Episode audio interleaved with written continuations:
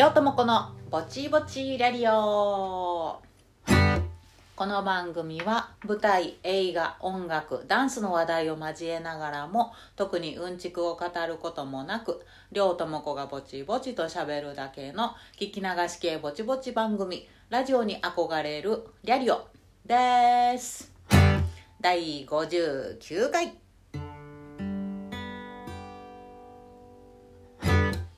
はい第59回。2021年12月第1週目の放送です。はいもう12月に突入しました。今年もあと1ヶ月とかみんな言ってます。だけどほらまた11月の記憶がない。あもうもう早い早いとおばはんみたいに言いたくないけどほんまに早い。何ですか？もう今年終わりですか？いやまだ今年終わってへんのにもう今年終わりとか言わんといて。いやいや結構11月は怒涛やったからいろんなことがあのあったんですけどなんかほら12月の予定年末年始の予定ってさすごい早くからなんか予約したりいろいろこう考えるじゃないですか予定を立てるっていうの。だからなんかもう結構前から心は12月なんですよ。結構前から心はもう年末クリスマスがいつの間にか消えててもう年末年始の心なんですね。だから 実はもう私の心は、えーと、11月の中頃過ぎたぐらいからもう心の中ずっと年末なんですよ。あれ？私もうあの仕事納めやったかなとか。なんかあそろそろあの年末のチャーシューの予約しなきゃいけないかしらとか。かまぼこどこで買おうかしらとか。そんなことをあの考えてしまっている今日この頃でね。ねなんか忙しいんだか何なんだかよくわからないですね。皆様元気にお過ごしですか？私は元気ですよ。はい。ね。であれですねあのそう年賀状もさあのねもうとっくに予約をして印刷が上がってきて届いている状態でっていう話なんですけど、まあ、年賀状をねあのそう来年去年あ去年じゃない前回もちょっと言いましたけど来年は私年女でございますよ。イエーイ。で、え、年女で来年寅年えー、ほんで阪神タイガースっていう 結構あの私の年女の年はあの結構阪神タイガースネタも絡まっていいなっていう感じが勝手に自分の中で 12年に1回いいなっていう感じがしてですね。あの年賀状のデザインも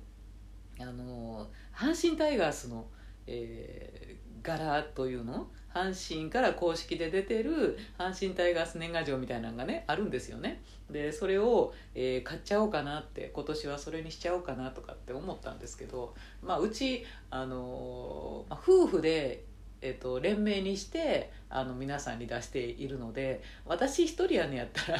ガッチガチの阪神タイガース年賀状で みんなに送りつけてもいいんやけど巨人ファンの人にも送りつけてええんやけどだけどまあ何せねあの夫もあの一緒に乗っかっているので夫は全くもって阪神ファンでないし全くもって野球ファンでもないので えっとご迷惑 なんですね。なのでまあまあまあちょっと阪神タイガースガチガチの年賀状っていうのはやめようと思ってで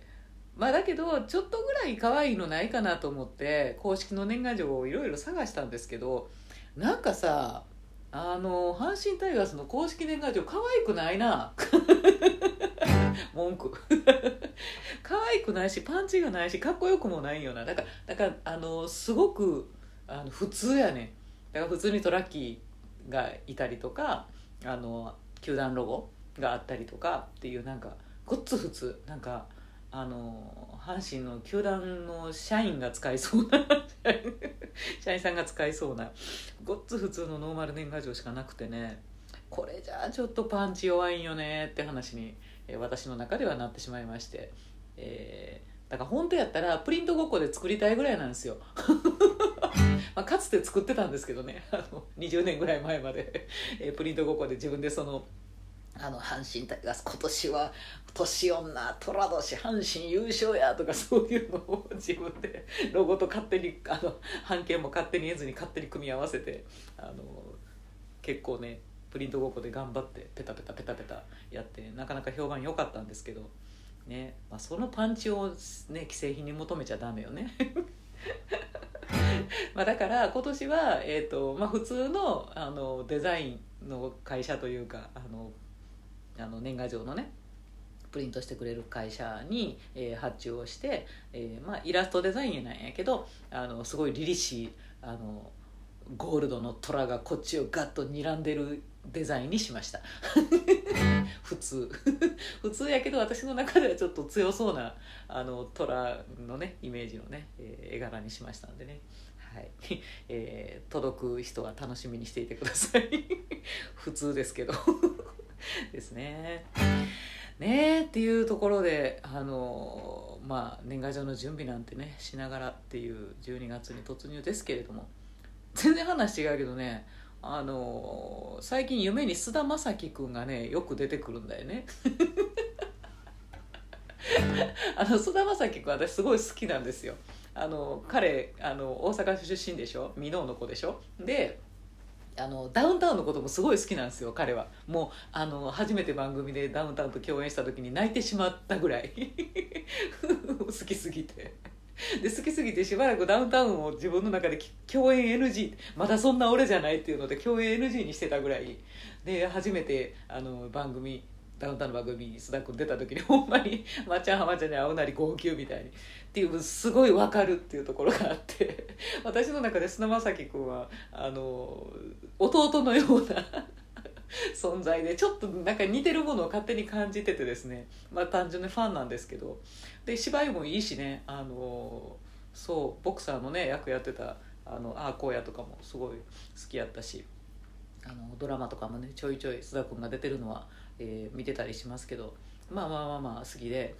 あの菅田将暉君がね夢にあの、まあ、よく出てくるんやけどもうねあのねよめっちゃ一緒に遊んでるんですよく。あの小学生の同級生みたいに。だからよう実家に来んねんあの夢で。よう実家に来てなんか東京の家であのよ遊んでるとか東京でどっかでお茶してるとかそういうんじゃなくてもう家族ぐるみであの奈良の実家に須田君がよく遊びに来るっていうシチュエーションが多くてね。でも別に今の年齢やし私はで今の実家やしであのなんならそこにあの夫も一緒にいたりするんですよ。でこの間はなんかあの須田君がまた実家に遊びに来ててでなんかおもろい最近あったおもろいエピソード自慢みたいなのをお互いにしててで須田君も撮影でこんなことあってないて「えそうなんおもろ」とか言って「えほな聞いて聞いて」みたいに今度私がね言って「あの昨日なジュリージュリーと飲んでん」言うてジュリーってあの沢田研二さんですね。昨日飲むか。昨日ジュリーと飲んでんやんかって。であの、まあ、1回だけ本当にあの沢田研二さんとあの新宿でね、えー、お酒一緒に飲ませてもらったことはあるんです実際何年か前に。でそれは1回だけの本当に奇跡のあの時間やったんやけど。なんやけどなんか夢の中の私は昨日ジュリーとまた飲んでみたいになってて。でその時にな澤田さんジュリーがな澤田さんに私が話して澤田さんめっちゃ受けてくれた話あんねんって。その話したろかとか言って私が言ってて。そんな話なんどんな話やねんと思うんだけど澤田さんにめっちゃ受けた話したろか言うて。そしたら須田君めっちゃ英語で「えー、何それ？えー、ジュリーがめっちゃ受けてくれた？何何？その話何？教えて」って言ってくれて。で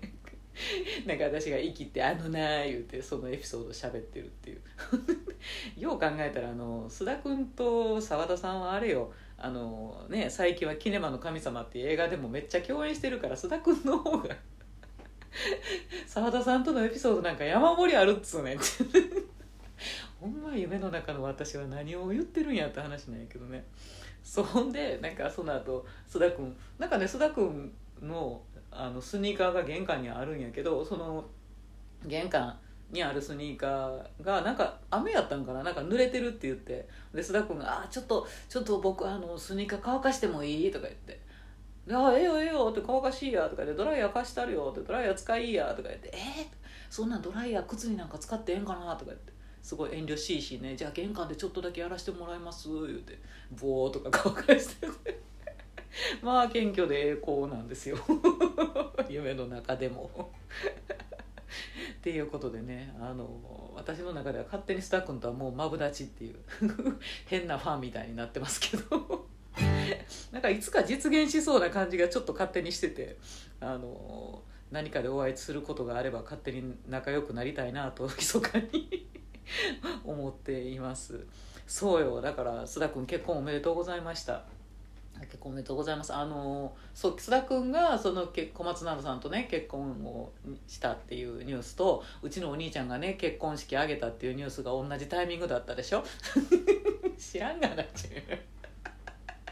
まあそれすらもなんか家族のような気がしてるわけですよ。ああそうかそうか奈々ちゃんなあの子ええ子やからなみたいな。勝手におばちゃんあの身内みたいにねあの嬉しかったんですけど。そうでその菅田将暉君がやってる、えーと、月曜の深夜にねやってる「オールナイトニッポン」が、えー、結構私好きで、えー、大体聞いてるんですけど。でそれのえっ、ー、とね昨日昨日そうそうあのこの間の放送で、えーと、須田君ブランドの「オールナイトニッポン」特製の えと名残っていう洋服ブランドを立ち上げてはってでそれで、えー、限定 T シャツ今回はコラボ T シャツみたいなのねあの作ってはってでそのデザインをリスナーからね募集してこんなデザインで出しましょうと過去にパーカーとかパジャマとかいろいろ出してはるんやけどで今回 T シャツやったんですよね。で昨日のそのその放送中に、えー、発売スタートっていうので、えー、わあどうしようかなと思って。でなんかパーカーとかパジャマとかってなんか私着そうで着いひんからなんかうんどうかなと思って買わへんかってんけどで今回 T シャツやったからわ T シャツは絶対着るしなと思って。なんかえー、名残 T シャツ買ってしまいました。3月1日ぐらいに届くみたいですよ。そうだから菅田将暉「オールナイトニッポン」って書いてあるね。あの T シャツ私が着てたら「あ須田君のや」って 言ってください。大ファンか。まあ大ファンですよ。あの今まで言わんかったけど。ですよね。あのリアリオにねスペシャルゲストでいつか呼びましょうね。須田将暉さんをね。えー、でございました。はい。であそうあのさ先週大間違い私してましてあのそう村田亮太選手を見に行ったのは武道館って口走ってたんやけど違います。あの両国国技館の間違いでした。両国国技館で、えー、ジミレノンジュニアの 村田亮太を聞いたという話でございましてね、えー、こんな間違いがしょっちゅうありますね。失礼いたしました。はい。えー、というところで、えー、今週のトークテーマ。りょうとむこのぼちぼちラリオでは毎週一つテーマを決めて喋ることにしているよ。テーマの頭文字あ行から和行の語順々でりょうとむこが喋ってみたいワードを選んで進める方式。今週は他行。立ちつて塔の中から。地図だよ。ああ真似してても腹立つ。あの「鬼滅の刃」のさあの 無限列車編の、えーと、最初に死ぬ敵。腹立つから名前も覚えてへんわ。あの目がギョってあのいっぱい出てくる。であの「僕が負けるなんて」って言って死んでいくんやけどなんかあのヘラヘラしてて腹立つやつね。あの大体最近のアニメに出てくるあのヘラヘラしてくるキャラ腹立ちますよね。なんか僕を倒せると思ってるの？みたいなこうあの本気出さねえぜ俺みたいなさなんかね。あのしょうもない子供みたいなああいうキャラ腹立つよね。ねアニメやのに本気でイラッとしてるおばはんでした。お前の名前なんか覚えたるかいって。いや覚え覚えたるかっていうより「鬼滅の刃」に出てくるキャラクターは大体漢字も難しく読み方も難しく覚える気になれないっていう。若干こう脳が退化気味の 言い訳ってね。子供はああいうのねでも読み方ね教えたったらすぐ覚えますよね。いや私は覚えないよ。っていう、えー、やつのモノマネでした。えー、っとそう地図ね。まあ、地図って最近みんな持ってないでしょう。ね。あの持ってます？地図ってね。ペラッと開くやつとかあのバラバラってあの本になってるやつとかね。最近はだって全部スマホのねアプリで地図アプリですぐ調べられるしで車にはカーナビがあるしタクシーにもね絶対もう100%ありますもんね。ほんであれでしょ？あのレンタカーとか借りてもレンタカーにもカーナビが基本的にはもう搭載されてますよね。だからもうパラパラと紙の地図を広げてみるっていうことはあのほぼないんちゃうの？皆さんっていう感じにはなってますよね。で私も今はね地図はもうさすがに持ってなくなったんですけどあの10年前ぐらいまでね私原付っ子やったんですよ。あの原付免許だけを取得してまして。車の免許ないんかいって感じなんやけど原付免許だけをその時取ったんですよね原付乗りたくて。でね車も取っとくべきやったな。今からでも車も取りたいんですけどそうえっ、ー、とそうだから原付免許で原付を乗り回してたんですよ。ほとんどだから電車乗るのが嫌でね。で、えーと、10年前ぐらいまでに基本移動手段は全部原付やったので、えーとまあ、地図は必須アイテムやったんですよね。でその時まだそこまでこうスマホとかアプリとかっていうようなものが普及もしてなかったのでやっぱり地図は紙の地図を愛用していてですね。あのまあ原付で原付の何ガチャンってあの開けてシート開けて中の物入れにポンって入る大きさでないと困るんで大きいやつじゃなくてこのなんていうの文庫本がもうちょっと大きくなったみたいなあの一番小さいサイズのその代わり分厚いの。ほとんど立方体みたいな地図ね。あれのあの東京版とかあの千葉版とか。よく行くところのあれをねいくつか持ってて。でその東京版のいつも愛用してたからあのすごいボロボロになるまでそれをパラパラ使ってたんですけどでもあの地図がさあのまあ、原付でね雨にちょっとパラパラ降られながらこう一生懸命こう地図を道で見たりとかね、寄せてみたりとかするからあの雨で水に濡れてこうくっついてページとページがピタッてくっついてるところがいくつもあってヨレヨレになってくるんですよね。ほんである時あここ行きたいと思ってめくろめたらそのページとページがむにゅってくっついてて剥がしたらビシーって ビシャーってあのビリビリってなってもうて全然その行きたいところのページの地図が見れんなってるっていう。悲惨な状況によくなってましたけどね。いやだけどあれはほんまに必需品だったんですよ。どうしようもなかったからもうあれ見て分からんかったら交番に止めて聞くしかないような時代やったからね。そう。だから基本的に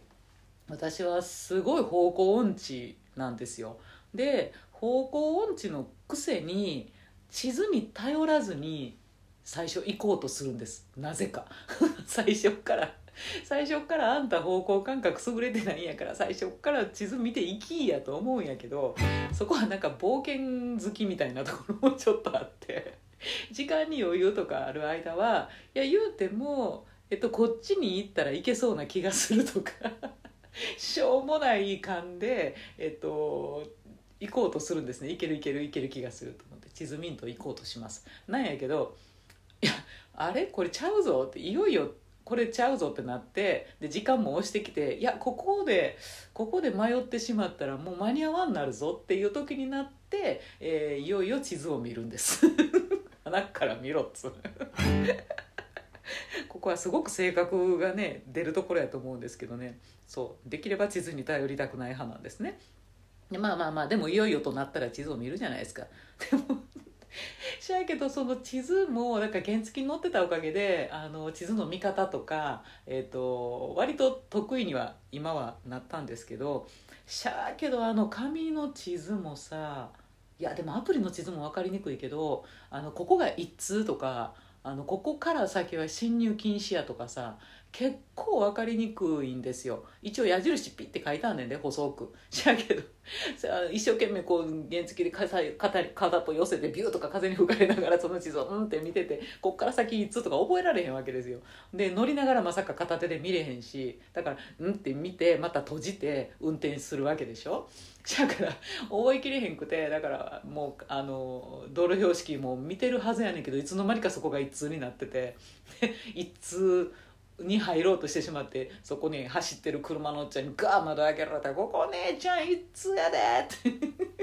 「逆走してるよ」とか言って。言われて「すいません」って。いうこととかね危ないよねってあったりしましたよね。ほんでなんかあの原付やったからさまだ普通の二輪やったらよかったんやけど原付はこっから先乗っちゃダメみたいな道路があったりとかね。だから自転車扱いやからさ原付って。だから軽車両あの人力車とか。自転車とか原付とかはこっから先は入っちゃダメよっていう道路があるだやけどもそういうところにも全然そのあの感覚がなくてヒュイーンって入っちゃったりとかね。高速の入り口に入りかけてもうたこととかね あるよね。原付あの高速は乗れないですからね。とかね。そう本当にだからあの地図を見るっていうのはねなかなかこう注意力が必要やしねなかなか大変なものよね。しゃやけどだからあの地図ってまだカーナビも実はそうねんけどあの目標物がほらあるじゃないですか。ここにファミマがありますとかでここタバコ屋ですとかさ。なんかそういう目標物がどんどんもう最近あの変わっていっちゃうからさこの店これに変わったとか。コンビニですら変わるやん。でこの前までサンクスやったのに ここがサンクスじゃなくなってファミマになってますとかさっていうのとかでやっぱ飲食店とか大きいファミレスとかねあのガソリンスタンドとかですらあのもうなくなってたりとか変わってたりとかってするからほんまにあのね1週間単位でこうあの目標物が変わってしまう世の中になっちゃったのでほんまに地図アプリもましてや印刷されてる地図なんて追いつかへんもええとこなんですよ。新しい道路できて持ってたりとか。ね。しゃあからあのそう紙の地図なんて本当にそうやったからさいやえこれここにあるなんかファミレスみたいなマークないねんけどみたいなっていうのが。マジでしょっちゅうでほんまに地図困るわっていう世の中にねなってしまいましたよね。そうほんであの自分があの主催で、えーと、芝居の公演やったりあのライブやったりねっていうのをあの売ってたりした時にまあまあフライヤーというかねチラシを作るじゃないですか。でチラシの裏にその会場の行き方の地図最寄駅からの地図とかっていうのはやっぱり載せてたんやけどでそれを載せるのにさあの目標物をさいくつかまあ一つじゃねまた変わったりしたらあの心もとないんで、えー、23個、まあ、少なくとも2個ぐらいはあの大きく分かりやすい目標物っていうのを書いたりっていうふうに地図にしていたんですがなんか公演の直前ぐらいになってその2つとも目標物が変わりやがって。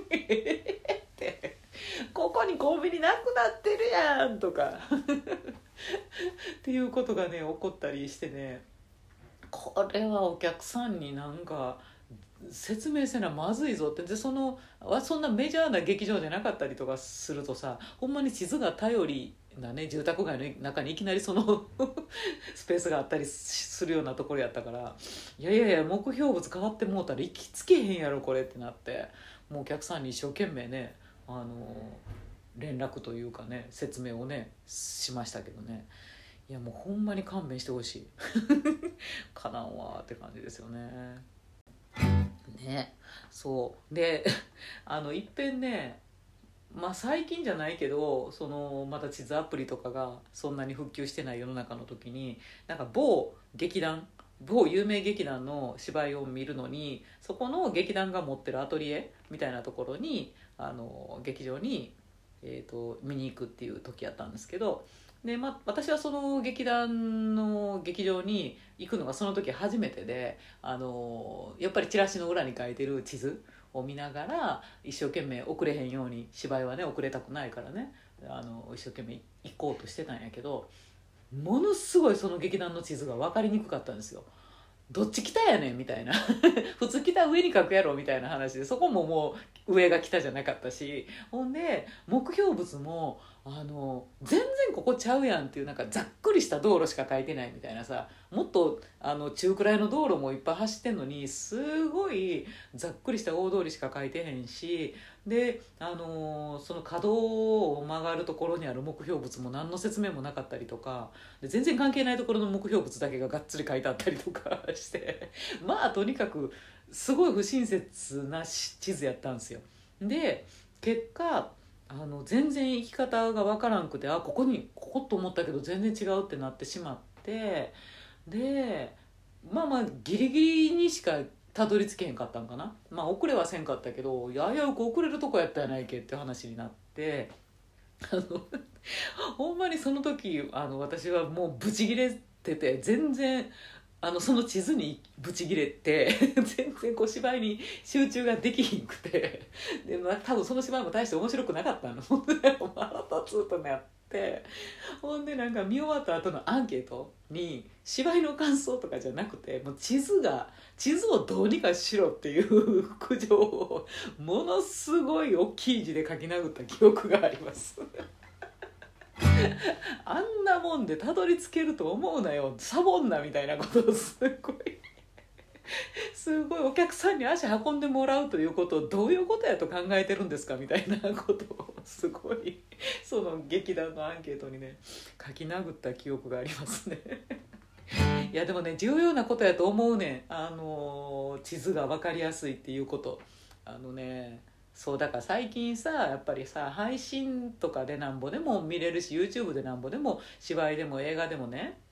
面白いと思うものをあの足運ばんでも見てもらえる世の中になってしまってるじゃないですか。だからこそこう足運ばんと来てもらえないっていうねその足を運んでもらうっていうことのものすごい面倒度が上がってるわけですよ。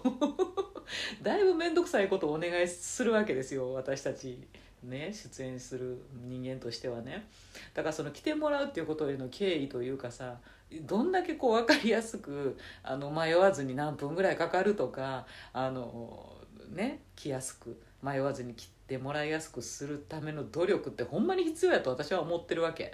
ね。ほんまにだからたどり着けへんなって時点で帰ったろかと思うしね。でもお金払ってる公園やったらもう行こうかしゃあないなって思うけどさ。でもなんかお金払っててもなんか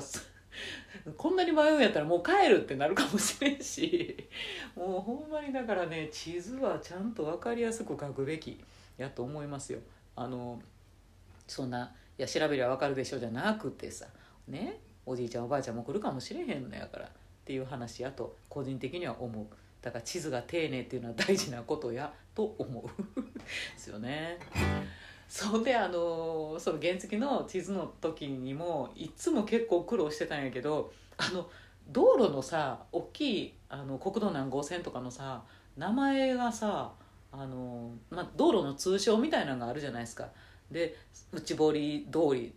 とか外堀通りとか、えっと、ああいうさ道路の名称がね途中道路走ってたら内堀通りっていうのを走ってたつもりなのに途中から道路の名前が変わって あれ内堀通りどこ行ったんってなるのやめてほしいね。あれ。あれやめてマジで。だから道路の通称というのがいろいろついとるわけですよね。でだから同じ国道1号線でもそれがあの走ってる場所によっては桜田通りっていう名前やったんやけどなんか途中で内堀通りとか外堀通りとか名前が変わってでまた晴海通りとかになったりとかしてあの同じ道路を走っているのにその名前が変わっていって途中で消えたりとか。あれほんまにやめてほしいねだからもう走り慣れてるところやったらええけどそうじゃないとこ一生懸命地図で調べていくのにさなんか 途中から標識にこの道路の名前なくなった。なんで？みたいな。どこ走ってんの私は今みたいになんでな。あれマジでやめた方がいいと思う。だからもう1号線やねんやったらもうずっと1号線って書いといてほしいしあの通称とかやめてほしいね。ほんであの道路標識にももう1号線だけを1っていうのルート1っていうのだけをずっと書いといてほしいのよ。だからもうほんまにあれで何回失敗したか。特にその内堀通り外堀通りがねはまり込んだらもうどのように抜けていいかわからなくなってでまたなんかあの辺ややこしいねあの一通とかなんとかっていうのもここが侵入できるできひんとかいうのも。だからもうほんまに勘弁してって感じになるからあれ名前変わるの禁止にしてほしいわ。そうほんであの道路標識もさ常にその位置っていうのもつけてあの桜田通りとかっていう風になっていくんやってんねんけどなんか標識によってはその1号線の位置が消えてたりとかその標識の表示の仕方にもうムラがあんねんな。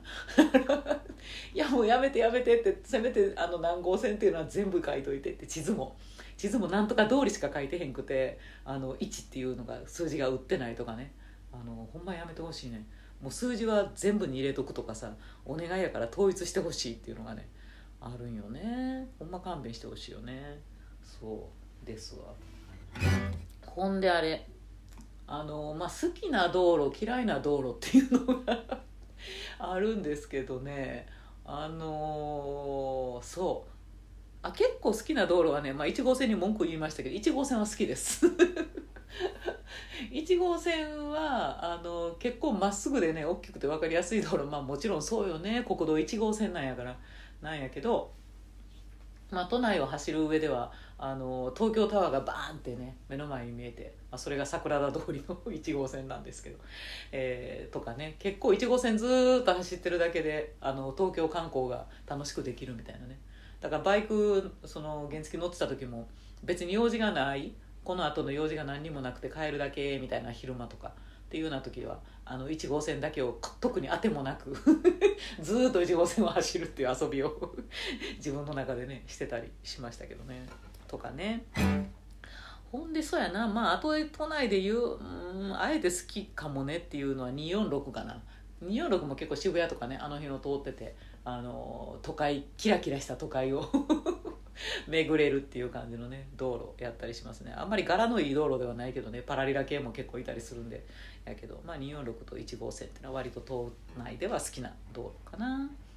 で嫌いな道路はねもうあれですよ。環七